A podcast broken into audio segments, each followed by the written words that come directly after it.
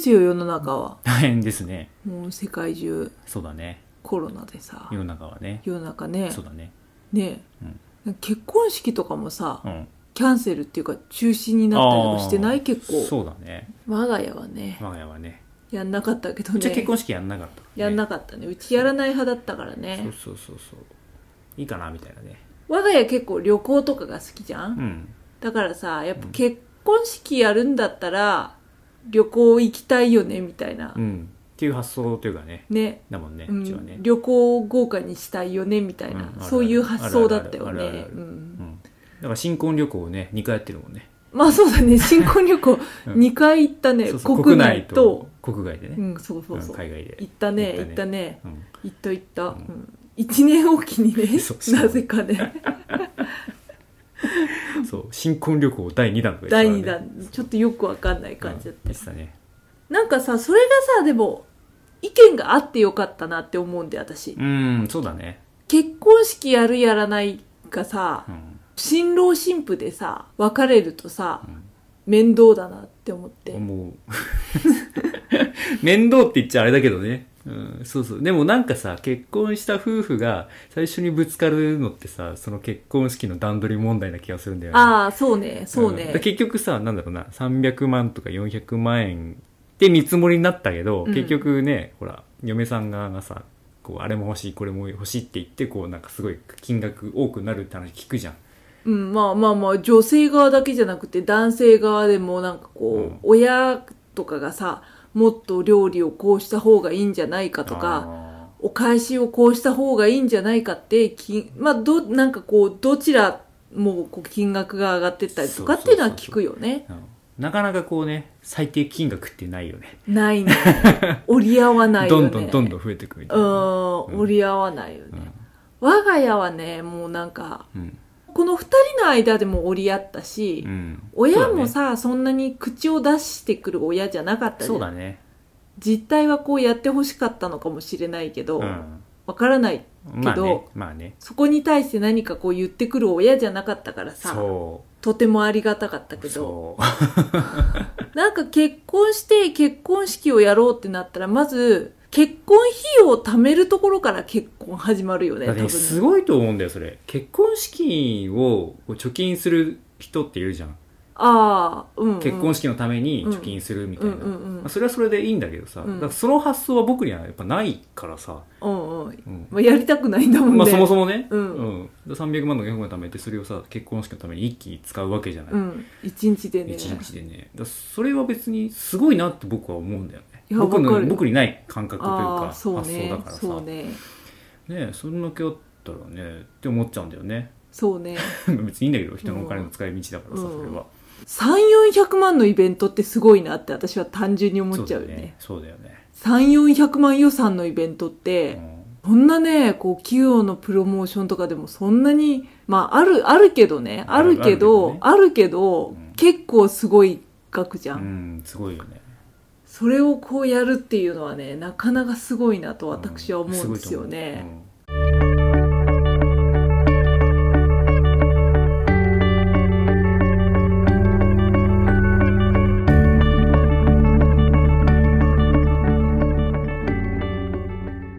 こう結構さあのお金の価値観大事だよねだから。その2人でじゃあ貯めようって言って貯めるカップルもいるし1人はやりたい1人はうん。やらなくていいって言って、えじゃあどうするの？ってなんかまあ渋々ややることになったとしてさうん。その時にじゃあお金どうするのって問題がまた再び出てくるじゃん。割合とかね。そう割合とか、ね、割合もあるし結構そこをうやむやにして男性が実は100%払わされてるってことも私は聞いたことある。へえそれ結構すごいね。そうそうそうそういう女性側がそういう家だったのかな？なんかもう男が出してみたいな感じで。あーあお家の考え方ね。え方としてね、うんうんうんそうそう。まあ別にそれはそれであれなんだけど、うんうんうん。でもそこをまずその当事者同士で話してなくて、うん。実際お金払うってなった時にこう揉めるみたいなのは。あるって言うよね。っていう、なんかこう夫婦のさお金の問題のすり合わせって結構シビアでね、うんシビアだようね、ん難しいなと思うよね、でも話さなきゃいけないじゃん。現実問題として。まあそりゃそうだよね。現なんかさこれはだからもう感情論とか云々は置いといてさ目の前にこうさ立ちはだかるさ大きな壁なわけじゃない、まあそうだね。支払いっていうものうん、そうだねそうだね。絶対ねやるんだったら絶対払わなきゃいけないいけしないしね。ね、そう。ねやりたいっていう気持ちだけでどうこうできるもんじゃないからさ、うんうんうん。ちゃんとね計画的に2人でさお金貯めたりとかしなきゃいけないわうんけじゃない、そうだね。うんうん。だからすごい試されるよね。そうね。試されるね。相手のこう価値観お金に対する価値観とかもすいごく見えるしね。わかる。結構俺はもう結婚式はやりたくない派だったっていう。で、うん。単純に理由はそのうん百万っていうのを1日とかで使う意味がわ僕には分からなかったからだし、他にもなんならこう世界一周もできる額じゃない普通に、まあそうだねうんそっちの方がいいんじゃないっていう発想だから、うんうん。そこの価値観がやっぱ合わないとやっぱその夫婦生活におけるお金っていうのはなんかどっかでずれたりもするんだろうね。かもしれないね。その結婚がずれて調整ができたとしても、ん。まあ、結婚のに対結婚式に対する価値観が一緒でやらなかったとしても、うん。その後絶対にみんな何かしらのねそれをどうやって解決するかっていうのは とても重要なことですよね。なんだろうね。夫婦のお金問題ってさ。でも基本的にさうちらはさどちらもまあさこう自活してるわけじじゃない。お財布が別でね、そうだね、ん。そうだね。でね共通部分まあ食費とかさ、うん。何か買う時に関してはお折半折半じゃん。だね、そうだね。ううんん、だからなんて言うんだろうな。結婚はしてるけど個人なわけじゃん基本的には、まあね。お金の部分においてはさ、そうだね。うんでもね世の中にはこう専業主婦がいたりさパートさんがいたりさ、うん。うん旦那さんの給与がメインだったりするわけじゃない、うんうんうんでもその時にこうお金をどう分配するのかもあるしじゃあ家計が誰がやるのって話もあるし、うんうんうん。でもねお奥さんに任せても干渉を全くしない旦那さんもいるかもしれないよね。ああまあいるよね。うん。なんかそういう人たちってやってやってんだろうね。うん、でも逆にそれは一人がこう実権を握ってるからうんやりやすいんじゃない？同じ一人が実権を握る場合でも奥さん専業主婦で旦那さんがこうメインで働いててうん。旦那さんがお金の実権も握ってるとうん。うんすごい辛いなって私は思うんだよね。結局さその本当の実際のやりくりっていうか買い物とかはうんさうん奥さんがやってるうん。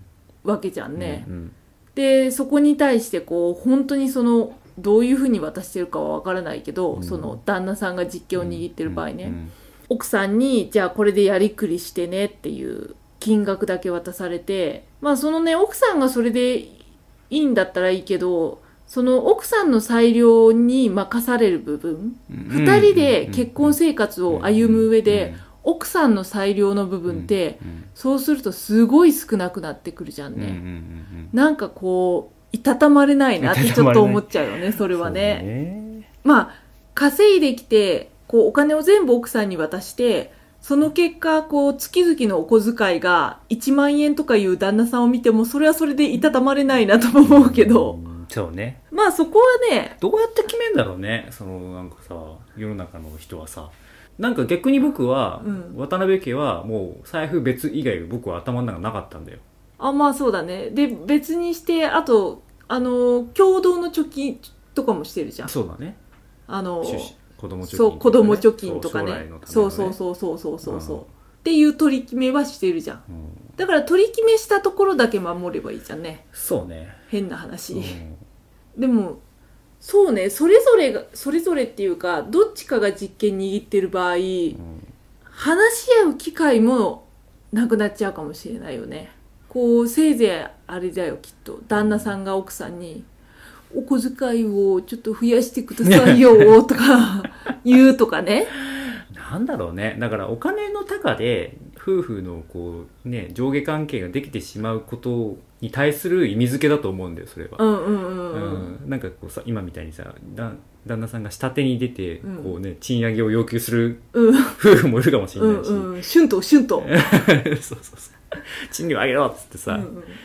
まあでもそれで別にさなんかね喧嘩になるようなことがなければ別にいいとは思うんだけどでもなんかねそのお金に対する上下関係ができてしまうのはなんかちょっとね違和感があるよねあるあるうんすごくあるね、うんつれづれ恋愛学では皆様のお便りを募集しています。昨日あった嬉しいことから真面目なお悩みまで、ラジオで取り上げてほしい内容をご連絡ください。メールアドレスは trdr. 恋愛 .gmail.com まで YouTube の方は概要欄をご確認ください。